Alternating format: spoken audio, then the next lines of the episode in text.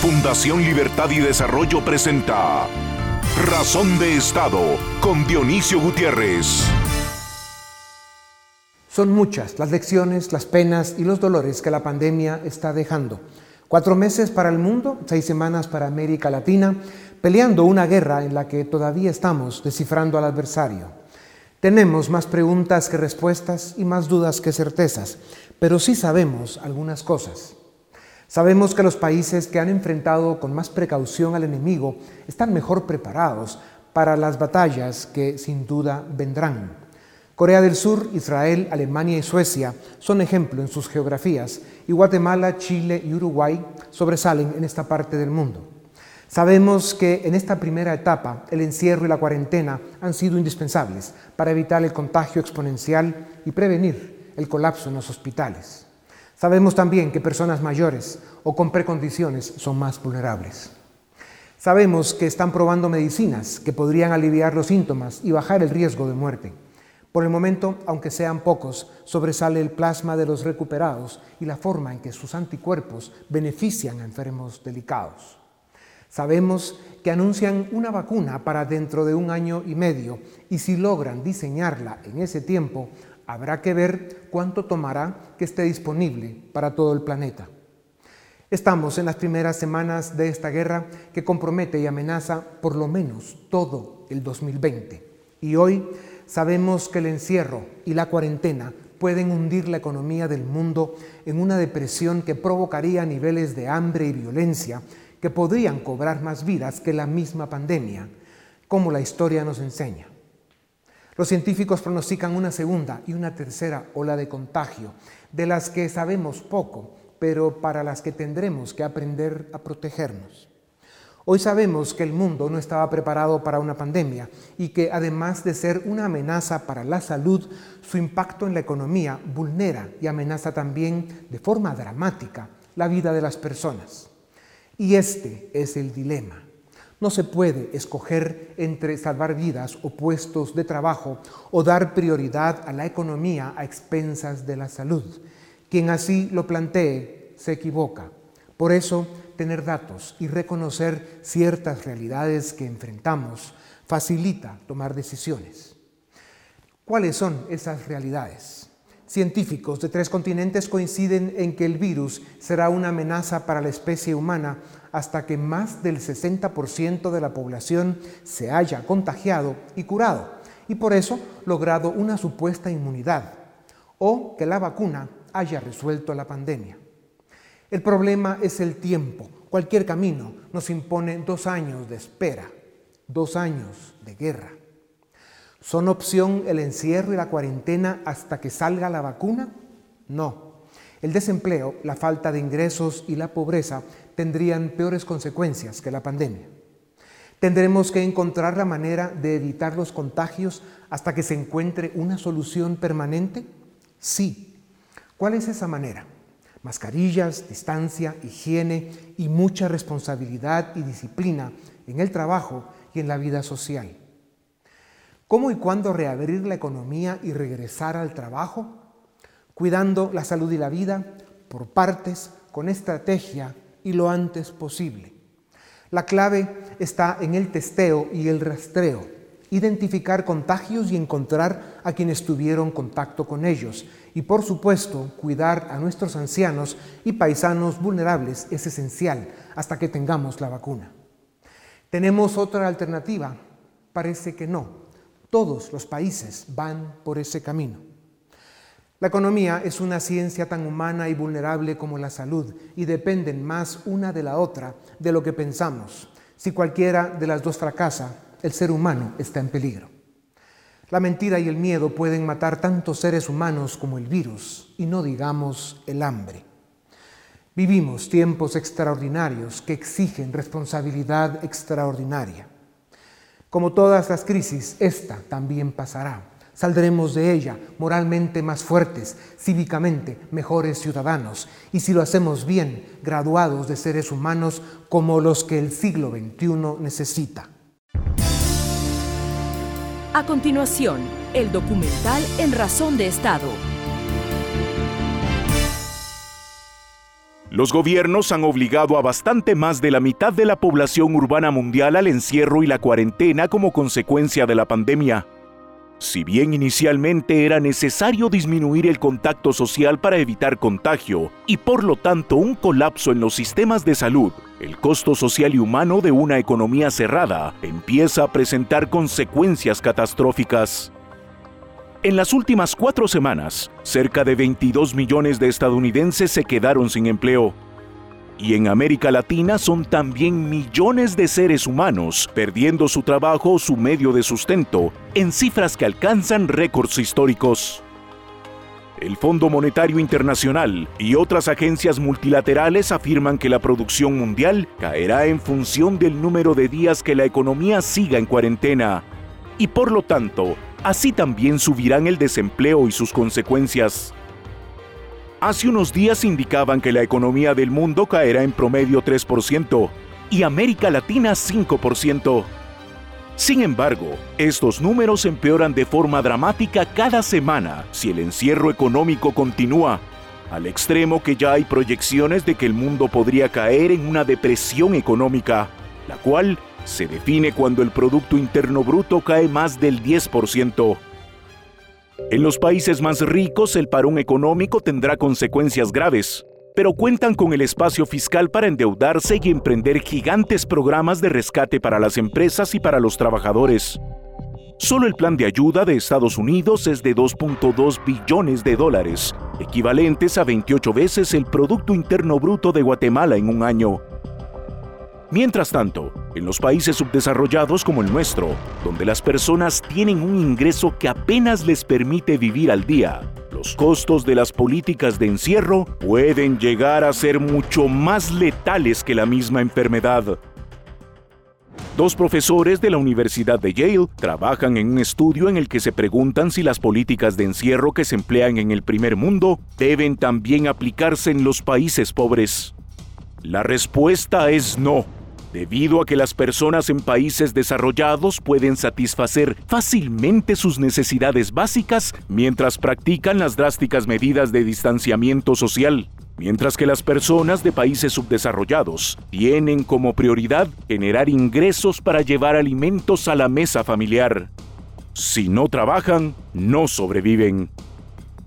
A eso debemos agregar que nuestros estados no tienen la capacidad institucional ni financiera para brindar ayuda que compense la pérdida de bienestar que implica dejar de trabajar, especialmente para las personas más necesitadas. El Congreso de Guatemala aprobó el paquete de ayuda el 3 de abril. La ley fue publicada el 8 de abril el reglamento hasta el 17 de abril y se especula que en mayo pueda llegar la ayuda. Aunque se proponen beneficiar a dos millones de familias, no está claro que la ayuda llegue de forma transparente y efectiva para quienes más la necesitan. Mientras el gobierno hace su mejor esfuerzo por llevar la ayuda, los peores pronósticos se hacen realidad. En diversas partes del país se observan personas que colocan banderas en sus viviendas en señal de falta de alimentos. Generalmente se plantea un falso dilema entre economía y salud. Lo cierto es que no solo una depende de la otra, sino más importante aún, las dos son indispensables para sobrevivir. Si la economía se deteriora y el ingreso de las personas cae o desaparece, también cae su bienestar y su vida puede estar en peligro. Esto es especialmente sensible en un país donde la mitad de la población vive en situación de pobreza donde la mitad de los niños padecen desnutrición crónica y donde en condiciones normales un 42% de guatemaltecos ha manifestado que no tiene suficientes alimentos. Dejar sin ingresos a los guatemaltecos más vulnerables es exponerlos a situaciones extremas que amenazan su salud y su vida. Hay una pregunta que se hace más crítica cada día. ¿Cuál es el momento en que se debe salvar la escasa y débil economía que tenemos con el mayor cuidado posible para evitar el contagio del virus? El desafío es abrir la economía para evitar males mayores, tomando todas las medidas posibles para proteger a las personas vulnerables y para evitar que la pandemia se descontrole. No es fácil estar en los zapatos de un presidente en momentos como este. Cualquier decisión tiene consecuencias. Lo que queda claro es que esperar en encierro y cuarentena los más o menos dos años que tardará la vacuna contra el virus no es realista ni factible. Tendremos que aprender a vivir con mascarillas, distanciamiento y prácticas disciplinadas de higiene. Esta será parte de nuestra nueva realidad. ¿Cuándo? ¿Cómo? ¿Qué y por qué? Son las indicaciones y explicaciones claras, transparentes y efectivas que deben dar los líderes y autoridades de gobiernos y organizaciones que tienen hoy la responsabilidad de guiar a las sociedades a través de la tormenta. Una tormenta que apenas inicia, pero de la cual siempre lo diremos. Saldremos adelante. A continuación, una entrevista exclusiva en Razón de Estado. Bienvenidos, esto es Razón de Estado y tengo el gusto de presentarles al doctor Edwin Asturias, profesor de Medicina y Biología en la Universidad de Colorado en Estados Unidos y experto en enfermedades infecciosas. Nos acompaña también el doctor Fritz Thomas, él es doctor en Economía. El licenciado Richard Eichenhead, máster en Economía de la Escuela Kennedy de Harvard, fue ministro de Economía y de Finanzas Públicas. El licenciado Philip Chicola, director del área política de la Fundación Libertad y Desarrollo. Señores, bienvenidos a Razón de Estado. Gracias por darnos unos minutos. Pedimos un poco más de tiempo a la Fundación Libertad y Desarrollo para que nos dieran más tiempo para poder discutir con más profundidad estos temas eh, sobre la pandemia que sin duda alguna tienen un nivel de seriedad que requieren, necesitan más tiempo para poder compartir datos. Em, revisemos un segundito los, los eh, datos que tenemos al día de hoy sobre la pandemia. En los próximos días llegaremos a más o menos 3 millones de seres humanos contagiados en el mundo, número oficial que se dice que en realidad podría multiplicarse de 10 o por 50 veces, según cada país, y el subregistro es grande y más donde no hay suficiente testeo. También llegaremos probablemente en unos días a 200 mil vidas perdidas. Em, el problema que tiene este virus es que eh, se sigue desarrollando, es un monstruo que no ha sacado todas las cabezas y que al final eh, sabemos que es muy contagioso y dañino, puede ser letal para 1% de la población, especialmente adultos menores y personas con precondiciones. Cada pieza del rompecabezas de la crisis de salud tiene una contraparte en el rompecabezas de la crisis de ingresos personales para sobrevivir. O sea, el encierro y la cuarentena Em, que han sido decisiones correctas y necesarias en todo el mundo, pues han generado un impacto en el trabajo de las personas, en sus ingresos por sobrevivir, en su empleo, en su forma de vida. Y, hay suficientes em, expertos que indican que vamos rápidamente hacia una posible depresión económica global. Es un falso dilema sugerir que debemos decidir entre la salud o la vida, que es aún más grave, y la necesidad del ser humano eh, de trabajar para subsistir. no debemos caer en esa trampa. Eh, es una discusión equivocada porque no se trata de salvar vidas o salvar trabajos. Se trata de ver cómo hacemos para que la raza o la especie humana sobreviva y pase esta tormenta en la mejor forma posible. Entonces, empecemos con usted, doctor Tomás. ¿Cómo resolvemos este dilema que cualquier decisión que se tome, salud o sobrevivencia por tema de ingresos, tiene consecuencias graves. Eh, gracias, Dionisio. Lo, primero que quisiera señalar es que eh, estamos en una ruta de aprendizaje. Hoy sabemos mucho más de lo que sabíamos en enero, o lo que sabíamos en febrero, lo que sabíamos en marzo, lo que sabemos ayer. Eh, desde, digamos, ha ido cambiando muchísimo la información, tanto desde el punto de vista médico como de todas las consecuencias y efectos colaterales que está teniendo el virus directamente y por otro lado todas las medidas que se están tomando para enfrentarlo. Entonces, estamos aprendiendo. Yo tengo un poco de impaciencia con todas las personas que dicen se debería haber hecho esto, se debería haber hecho aquello. Sí, todo eso se debería haber hecho sabiendo lo que sabemos hoy, pero ayer no sabíamos todo lo que sabemos hoy. Entonces, eh, yo creo que el primer, eh, la primera toma de control, por así decirlo, fue desde un punto de vista más que nada médico, más que nada de contención eh, de, la, de la pandemia, de la epidemia. Cada día que pasa se hacen más evidentes y más fuertes todos los efectos colaterales que esto tiene y como ya señalaste en tu introducción, se va balanceando esta dicotomía entre la seguridad médica y personal y lo que es la subsistencia de las personas y eh, la sobrevivencia de la economía. Y cada vez nos vamos dando más cuenta. Eh, la economía, como yo señalé en mi última columna, no es un switch en la pared, un interruptor que lo apagamos, lo prendemos, lo apagamos, lo prendemos y todo vuelve a la normalidad.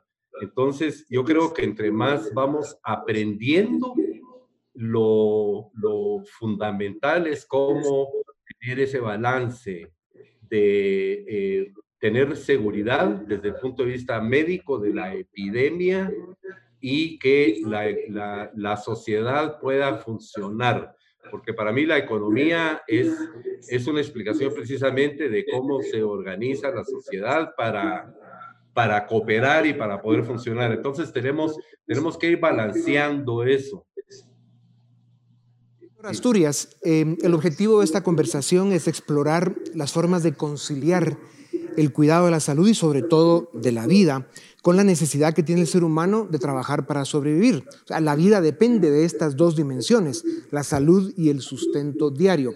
Cuando el doctor Thomas dice que estamos aprendiendo, que sin duda es así, ¿verdad? aprendiendo cada día con todos los nuevos datos que nos va dando e, esta, esta crisis, eh, pues lo que estamos viendo ya en países que van más adelantados que Centroamérica o que América Latina, es que están buscando la forma de regresar a, una vida donde se pueda trabajar para resolver el problema del sustento, pero tomando todos los cuidados posibles que nos permiten las circunstancias. Se hablan de mascarillas, de distanciamiento, de, tener todos los, temas de higiene que son tan importantes. ¿Cómo está viendo usted en la medicina, doctor Asturias, que se está conciliando ese tema de ir regresando para sobrevivir con el tema del trabajo y al mismo tiempo cuidar la salud? ¿Es factible eso? Eh, claro que es factible, pero es factible tomando en cuenta de que quien está dictando los parámetros en este momento no somos nosotros, sino es el virus. Y el virus como tal es quien está diciéndonos qué actividades debemos hacer y qué no debemos hacer. Eh, como dijo Anthony Fauci, el virus está determinando qué va a pasar en la epidemiología de esta enfermedad. Y lo que hemos visto en la primera ola es bastante temeroso desde el punto de vista de la mortalidad, del impacto que tiene sobre el sistema de salud y del impacto que tiene sobre la economía. ¿Qué va a determinar nuestra capacidad para abrir y regresar a aspectos de normalidad en, algunas áreas de, de la economía? Va a depender mucho de esa curva epidemiológica y va a depender mucho de cómo esos contactos se dan. Como para darle un ejemplo, eh, en el 2009, la epidemia de influenza pandémica eh, que apareció en ese momento produjo tres olas. La primera ola fue una ola mediana eh, que se, después se acompañó de una ola muy seria que pudimos verla muy bien dibujada en México, que básicamente apareció con la reapertura de escuelas y universidades. Por tanto, digamos, ya sabemos por historia de que esa segunda ola va a dictar mucho eh, lo que vamos a hacer con algunas actividades como la educación eh, y, la concentración de personas en, lugares como lo son las escuelas o universidades. Por el otro permítame, lado, permítame hacer una pregunta en ese punto. ¿Solo nos podemos proteger eh, con la supuesta inmunidad que da contagiarse y superar el contagio, que supuestamente da unos anticuerpos que todavía están en estudio para ver si realmente este virus nos da ese espacio? y la otra alternativa es la vacuna. Ambos temas tienen enorme complejidad. Uno, el contagio, que tiene todas las consecuencias que tiene, que según una cantidad cada vez más alta de científicos afirman de que en los próximos 18 meses o dos años, el 80% de habitantes del planeta vamos a parar contagiados, porque el virus va a seguir allá afuera, no importa cuántas cuarentenas o encierros hagamos. Y esa, esa realidad, si es como la están planteando ya los científicos cada vez más públicamente, habrá que encontrar la forma de enfrentarla y de defendernos lo mejor posible. Y la vacuna pues va a tardar dos años y veremos si en esta parte del mundo pues viene eh, en dos años y pico, porque habrá que además de diseñarla, ver que funcione y producir las cantidades necesarias. Entonces, ¿cómo, cómo conciliamos esto? Y al final, eh, el, paso de los días nos va a obligar a ir conociendo mejor el virus para poder enfrentarlo mejor. ¿Cómo concilia este, este rompecabezas, doctor? Bueno, vuelvo de nuevo y creo que quiero tomar lo que, lo que Fritz Thomas hablaba. Eh, la información y lo que estamos aprendiendo de esta epidemia, de este virus, avanza constantemente.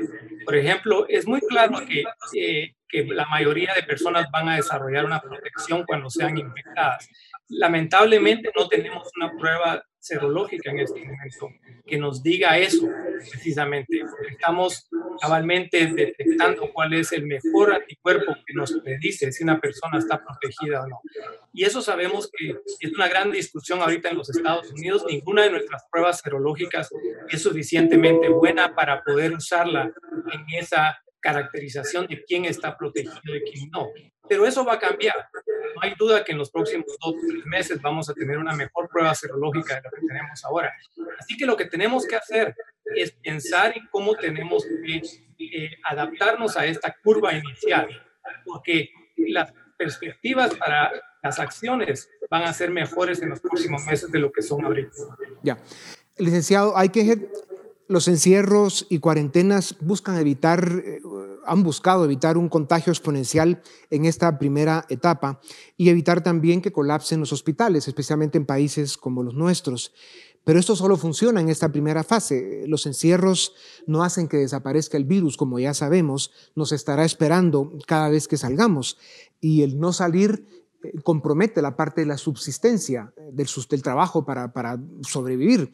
Eh, ¿Cuál sigue siendo su opinión, licenciado, sobre cómo podemos em, regresar a esa nueva normalidad que nos espera para salvar eh, los medios de trabajo que le dan cómo vivir a las personas y al mismo tiempo cuidar la salud? ¿Este es un dilema en sí mismo que se debe escoger uno o el otro o no tenemos otra alternativa que salir a hacer que los dos funcionen al mismo tiempo, sobrevivir a través del trabajo, con lo que conseguimos el sustento diario y al mismo tiempo cuidar la salud. En mi opinión, no tenemos más opción que salir y poder tener una respuesta dual y de repente una respuesta en varios planos para poder enfrentar esta situación.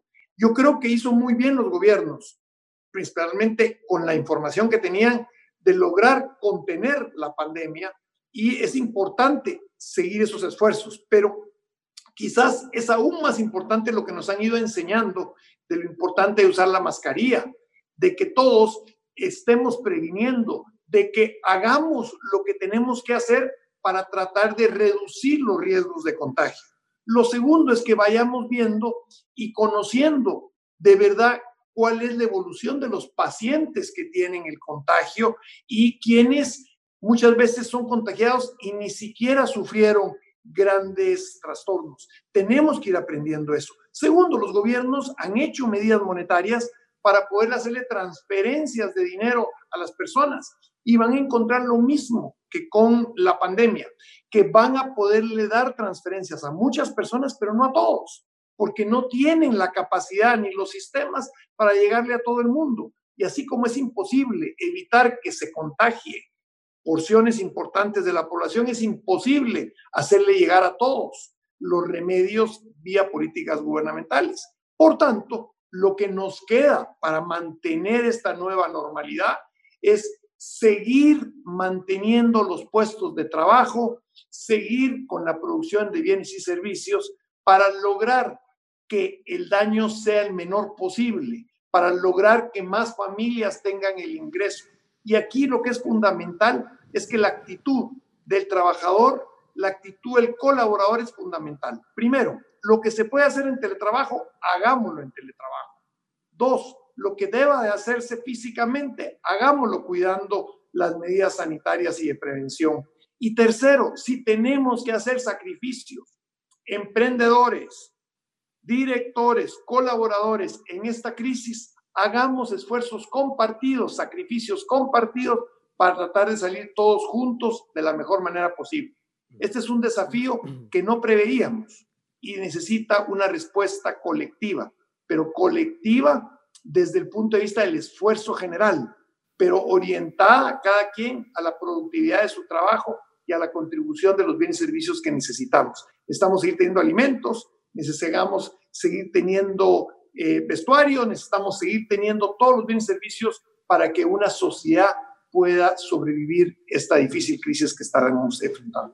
Hay, hay muchos eh, expertos que ya llevan varias semanas analizando las formas, la estrategia, cómo podemos ir regresando a esa nueva normalidad que nos espera.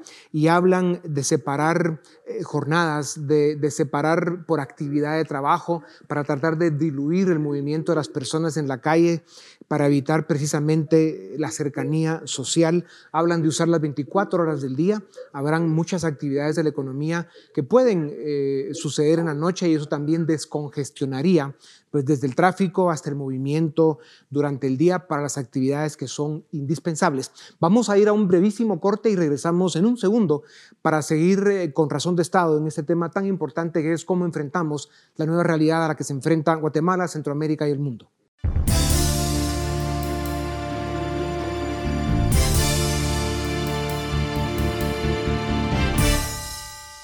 Bienvenidos, seguimos en Razón de Estado discutiendo sobre este fenómeno que nos presenta el destino y la historia para, para ver cómo lo enfrentamos. Eh, licenciado Chicola, México y Brasil en América Latina son dos países que han generado muchas críticas por la forma en que están manejando la pandemia. Se les ve un poco eh, desordenados e incluso irresponsables, según algunos analistas. Eh, esto en contraste con países como Corea del Sur, Israel, Alemania y no digamos Suecia, que han sido muy liberales en la forma en que se han ordenado para enfrentar la pandemia, pero con resultados muy buenos. Ahí, por supuesto, hay orden, cultura, recursos, etcétera. ¿Cómo compara eh, el comportamiento de estos países y cómo nos puede afectar a Centroamérica? Bueno, yo creo que la gran diferencia, el modelo sueco ha sido un modelo muy liberal, no han establecido cuarentenas, toques de quedas ni suspensión de actividades, pero lo que sí han hecho es, es crear un sistema en donde están constantemente realizando pruebas y testeos para identificar si hay focos de contagio y al identificar un foco de contagio rápidamente establecen cordones sanitarios. Brasil y México han sido muy cuestionados porque ellos no suspendieron actividades y en el caso particular de México se percibía una reacción muy tardía de parte del gobierno de López Obrador y lo que estamos viendo en los últimos días es que las curvas de contagio en los dos países latinoamericanos se han venido acelerando, a diferencia de Suecia, en donde la curva de contagio se mantiene relativamente controlado. ¿Qué nos dice esto? Eh, la decisión de no eh, suspender actividades o no establecer cuarentenas tiene que venir aparejada con una política agresiva de realizar testeos aleatorios para identificar fuentes de contagio. De lo contrario, eso es navegar a oscuras, navegar a ciegas para identificar dónde hay casos y dónde no hay casos. Brasil y México también empiezan a convertirse en una fuente de riesgo, por ejemplo, particularmente México muchos de los últimos 150 contagios que se identificaron en Guatemala son personas que habían estado varadas en el extranjero y que ingresaron a territorio guatemalteco cruzando la frontera mexicana. Y se sabe de ellos porque hicieron, eh, porque cruzaron la frontera por, las, por los canales formales.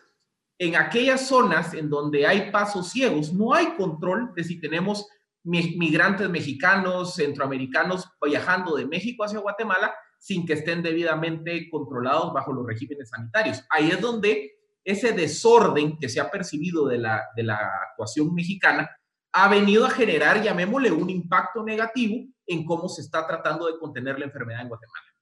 Doctor Tomás, en, en, la peste de 1919 hay expertos e historiadores que dicen que murió más gente por hambre que por fiebre. Eh, aclaremos que usted es doctor en economía, no, no es médico ni cirujano, ni pediatra, pero en todo caso, eh, el impacto económico que tiene una pandemia es absolutamente brutal. Y hay algunos analistas que empiezan a mm, afirmar que el momento que vive el mundo es una combinación de la pandemia del 19 y la depresión del 29 que si esto, si a esto, a la dinámica del mundo, no le encontramos una salida que alivie ambas dimensiones, salud y el sustento diario de los seres humanos, nos puede poner en una realidad donde sumemos dos crisis en una, una depresión económica al lado de una pandemia. ¿Cómo lo ve un economista, un doctor en economía como usted? Yo creo que se está subestimando, por ejemplo, el efecto que esto está teniendo sobre el desempleo. He platicado con varios amigos eh, abogados eh, que han estado, por ejemplo, asesorando a empresas de, sobre cómo pueden manejar esto y esto tiene un efecto multiplicador muy fuerte. En eh, la parte de tu pregunta que me llamó la atención cuando dijiste una solución, yo creo que no hay una solución, sino que hay muchas hay muchas soluciones y algo que es importante, y aquí enlazando con los comentarios de Richard, eh, es que eh, con esta idea de que el gobierno reparta idea aquí, idea allá, idea esto, tenemos que entender que eh, la economía no es un problema de logística, no es un problema de, de, cómo tenemos la logística adecuada para hacerle llegar a toda la gente lo que necesita sino que es un, un, problema de, de, cooperación, el que, el, eh, a través del cual se produce y a través del cual todo se distribuye, ¿verdad? donde no hay una persona central planificando cómo ocurre todo esto. No hay un comité decidiendo qué se produce, dónde se produce, para dónde se va, quién lo recibe y todo eso, sino que eso, eso opera, así es como opera el mercado. Entonces, según se vaya descubriendo, porque tenemos que ir descubriendo, no hay una solución ahí que es como que, que, se nos va a aparecer o que vamos a encontrar una solución, no, no, soluciones al margen se tienen que ir encontrando para ir resolviendo diferentes clases de problemas. En mi opinión, estas soluciones no pueden venir del centro. Es decir, eh, el centro decía, aquí se hace, aquí se hace, aquí se hace, aquí se hace sino tiene que haber algunos lineamientos generales y las personas, las empresas, los colaboradores tienen que ir encontrando las soluciones, cómo pueden enfrentar y resolver su situación. Eh, y el otro problema eh, que tiene el, el, hacerlo desde el centro, y es un poquito lo que está ocurriendo ahorita, y es que eh, si ustedes pasan, por ejemplo, por ciertos lugares, hay albañiles trabajando en ciertas obras, en otras no. Algunos consiguen un permiso porque, porque conocen a alguien o tienen conexión o esto, aquello y todo, otros no. Eh, el que cumple con todas las reglas y hace todo correctamente no puede trabajar, pero el que es informal y todo eso no le importa, sí puede trabajar. Entonces tiene que, tienen que haber algunos lineamientos y reglas generales y hay que confiar en que las personas, los empresarios, los cabezas de familia, todo eso, pueden, son los que tienen que encontrar las soluciones. Tenemos que usar el conocimiento que está disperso, los incentivos que están dispersos entre la población y no pretender que lo vamos a hacer todo a base de mandatos y a base de órdenes. Gracias, doctor Tomás. Y sin duda alguna, ese es, ese es otro tema eh, que habrá que tratar con profundidad porque una de las amenazas que enfrenta el mundo es la pérdida de las libertades individuales y de los espacios y derechos adquiridos en, lo que, en, todo lo que tiene que ver con la cultura eh, de Occidente, la, la, cultura de la libertad, que ahí tenemos amenazas importantes. Me voy a meter, Dionisio, discúlpame, la ruta más pronta, rápida, segura y tradicional al autoritarismo es que los tenemos que defender a todos del enemigo. Y no solo eso, sino que además eh, el, darle la importancia que tiene a la iniciativa personal, a la libertad individual y el asignar la responsabilidad a cada individuo para que, eh, digamos, la suma con la seriedad que eso corresponde es lo que es la cultura de Occidente precisamente. Eh, doctor Asturias, otro de los elementos que son fundamentales para enfrentar esta crisis es eso que ya se ha mencionado, ¿no? Los países que tienen suficientes niveles de testeo, testeando a mucha gente para ver si hay contagio. Rastreo, darle seguimiento a las personas que tuvieron contacto con los que salen positivos para ver si no hay más fuente de contagio. Además, el uso de mascarilla, distancia social e higiene.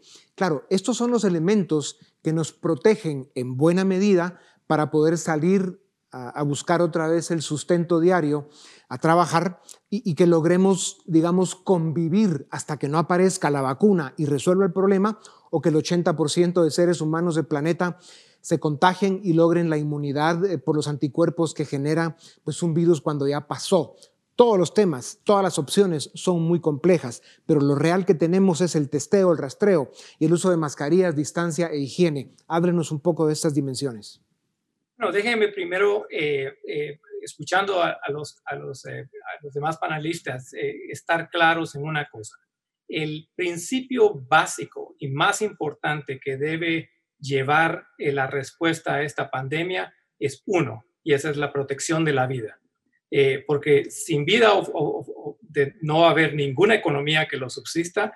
Obviamente aquí dentro de los panelistas que estamos, por lo menos tres son de alto riesgo eh, y básicamente hay posibilidades de que si nos contagiamos podamos tener un, un, desenlace no, no apetecido en este momento.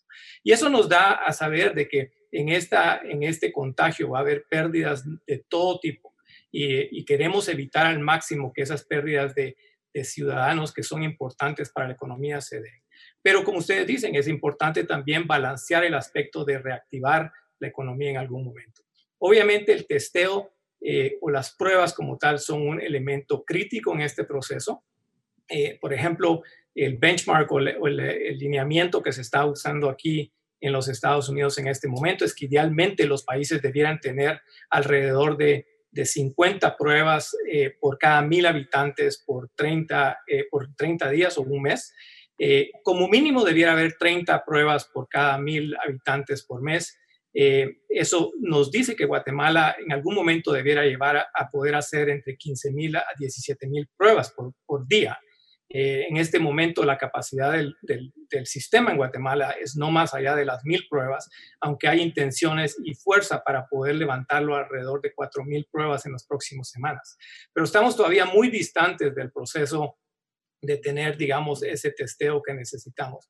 Y obviamente, eh, otra cosa importante a reconocer es que a pesar de que abramos la economía, eh, tenemos que recordar que esto no va a ser la curva tradicional en B. O sea, la economía cayó, eh, y se va a levantar al mismo nivel donde estaba antes. Por dos razones importantes. Uno, porque nosotros somos un país inmerso en un contexto global y lo que pasa a nivel global va a afectar cómo la economía se levanta en Guatemala. Y segundo, porque eh, ya lo dicen algunas encuestas aquí en Estados Unidos, inclusive en Guatemala, que las personas mismas tienen un temor muy grande de regresar a la actividad económica, a sabiendas de que tienen un riesgo muy importante a nivel de familias y de sus propios seres queridos. Y eso significa que esa transformación de la economía va a tener que ir muy de la mano de tener a nuestros colaboradores y trabajadores eh, involucrados en ese proceso de reapertura. Gracias, doctor. Reflexiones sin duda de suma importancia. Decía Whitehead, todos estos elementos de, este rompecabezas extremadamente complejo que nos está tocando vivir a los seres humanos de hoy, eh, nos pone en tener que asumir, pensar, proyectar de que vamos a llegar a abril del año 2022 viviendo en circunstancias con estos grados de complejidad y habrá que encontrar la forma de conciliar la dimensión de la salud con la dimensión del sustento diario para que las personas resuelvan su tema de vida. Eh, cuando el doctor Thomas decía eh, o hablaba del concepto de la cooperación, pues tiene que haberla mucho entre, digamos, los expertos, los médicos que manejan la medicina y los economistas y los expertos que manejan el mundo de la economía. Háblenos un poco de abril del 2022 y las condiciones que necesitamos tener para poder navegar aquellos días asumiendo que habrá vacuna, que, que la habrían diseñado y que funciona. Dionisio, yo creo que es muy interesante todo lo que hemos discutido, yo quisiera cuatro conceptos de lo que me está pidiendo poder señalarle. El primero, no puede, tenemos que tener prevención sin paralización. Prevenir, hacer las pruebas, pero la vida tiene que continuar. Lo segundo, tenemos que tener producción con sistemas inteligentes. Si yo puedo trabajar 23 turnos, 24 horas con menos gente por turno, si yo puedo combinar teletrabajo con trabajo físico, si yo puedo tener medidas preventivas adecuadas, debo tenerlas. Si va a haber el día de mañana una reapertura en algunos restaurantes, tienen que reducir la mitad de las mesas para que haya separación. Tenemos que aprender a tener producción inteligente. La tercera, entendamos que necesitamos adaptabilidad e innovación constante y que la digitalización vino para consolidarse. Este cambio es la consolidación de la cuarta revolución industrial y va a ocurrir y está ocurriendo todos los días. Y la cuarta y más importante es la crisis en el marco histórico será una crisis de dos o tres años, pero la historia de la humanidad es mucho más amplia y mucho más grande. Y entonces la cuarta recomendación es enfocarse en el presente, pero visualizar el futuro. Yo puedo tener temor de las cosas que pasan hoy, pero tengo que empezar día a día a construir ese futuro en el que yo, mi familia, mi comunidad va a vivir. Y ojalá, si nos esforzamos todos, dejamos, como decía muy bien el doctor Thomas, la creatividad de las personas, del individuo, de la libertad, pero le ponemos un sentido social de dirección hacia ese futuro, vamos a construir algo mejor. Entonces, no creamos que no van a haber más daños, más fallecidos, más problemas. Los vamos a tener en gran cantidad en los próximos tres años. Pero si hacemos los cuatro conceptos de prevención sin paralización, producción con sistemas inteligentes, innovación constante y capacidad de adaptación, y cuarto y fundamental, enfocarse en el presente, pero visualizar el futuro y construirlo desde ya.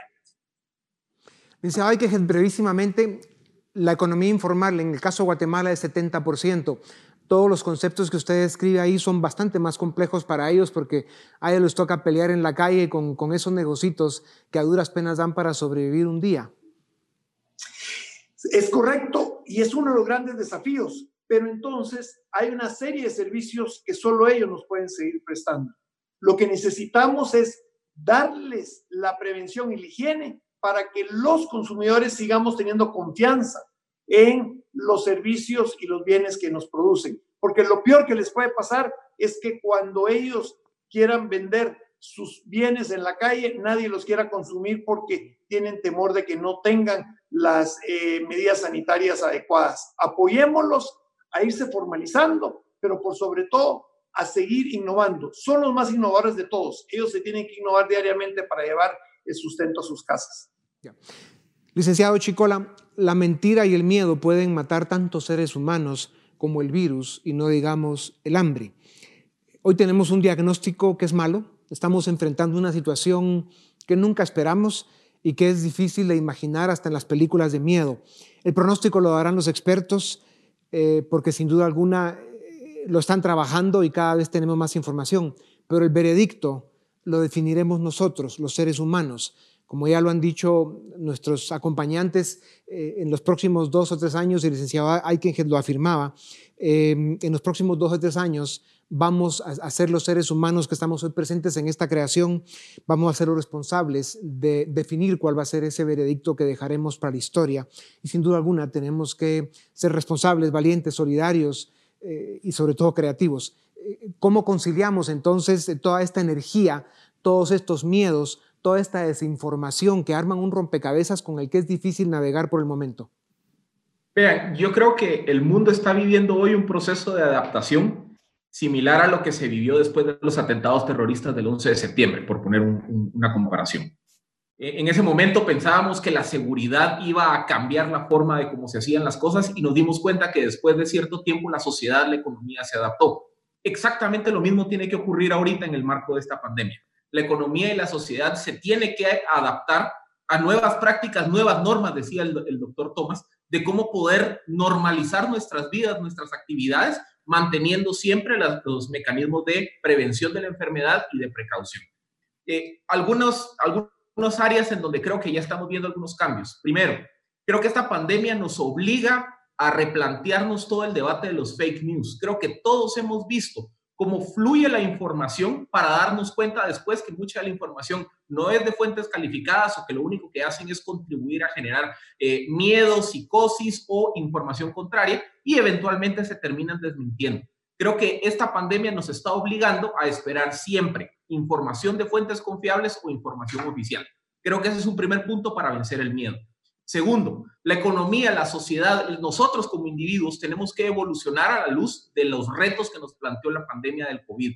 A nivel económico, pues ya lo decían mis colegas, tanto la producción como la comercialización se va a tener que adaptar a incorporar políticas de higiene, de prevención, de distanciamiento social que permitan normalizar actividades al mismo tiempo que prevenimos contagios de la enfermedad.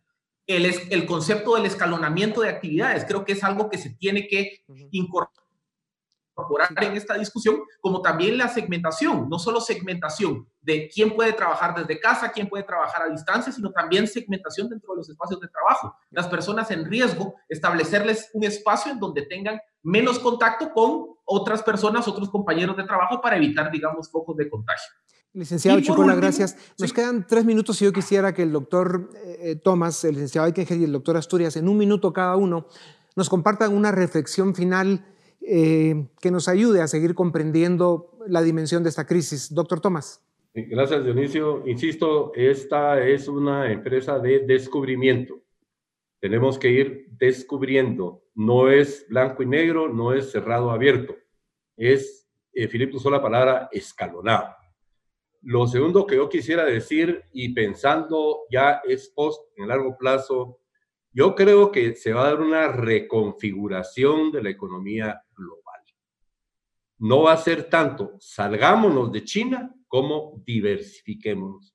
No podemos confiar en tener solo una cadena de suministro. Eso abre muchas oportunidades para Guatemala. Lo que tiene que evitar Guatemala es la tentación de pensar que va a pagar y va a reconstruir todo a base de altos impuestos y de ordeñar a las empresas. Al contrario, es un momento para, va a ser un momento para abrirse y para poder tomar oportunidades. Eh, yo creo que tenemos que ir abriendo y tenemos que ir descubriendo cómo hacerlo. Gracias. Gracias, doctor. Doctor Asturias. Bueno, tal vez para terminar es importante eh, aceptar de que lo que parte de lo que las enseñanzas de este virus, de esta epidemia nos está dejando, es que hay mucha necesidad en cualquier sociedad de un sistema de seguridad que le permita a la sociedad, digamos, enfrentar estos retos. ¿Qué significa esto? Eh, hoy por hoy, si tuviéramos un, un, sistema de seguridad social más, más fortalecido, un ministerio de salud más fortalecido, estaríamos perfectamente teniendo la posibilidad de, de, de avanzar en esta epidemia con un paso más firme. Hoy por hoy, digamos, hemos aprendido que estos déficits que hemos tenido en el pasado los estamos pagando eh, es importante salir de aquí con esa noción de que hay un sistema de redes de seguridad que debe ser implementado para el resto de la población. Muchas gracias, doctora Asturias. Licenciado Aikengel, para cerrar. Muchas gracias. Yo diría básicamente que el miedo, la incertidumbre son los peores consejeros. Obviamente hay que ser precavidos, pero lo que tenemos que tener es una visión de largo plazo. Lo que me viene a la mente son la frase famosa de Winston Churchill en la Segunda Guerra Mundial, cuando lo que él le ofrece al pueblo británico es sangre, sudor y lágrimas, pero un mejor futuro para tus hijos. Si nosotros enfrentamos esta crisis con esa determinación, buscando la innovación, la cooperación, lo que vamos a tener es una mejor sociedad como decía el doctor Thomas, con más oportunidades en el futuro. Es difícil, pero es lograble. Si nos unimos, vamos a poder obtenerlo. Muchas gracias, licenciado, doctor, licenciado Chicola, gracias. Sin duda alguna, los desafíos que, enfrentan las generaciones que hoy estamos en este planeta presente son extraordinarias, pero estoy seguro que estaremos a la altura de los tiempos y que seremos capaces de rendir cuentas a las siguientes generaciones de una manera responsable, respetuosa, digna y con los resultados que hoy la historia espera de nosotros. Gracias nuevamente a ustedes también. Gracias. Esto es Razón de Estado. Razón de Estado con Dionisio Gutiérrez es una producción de Fundación Libertad y Desarrollo.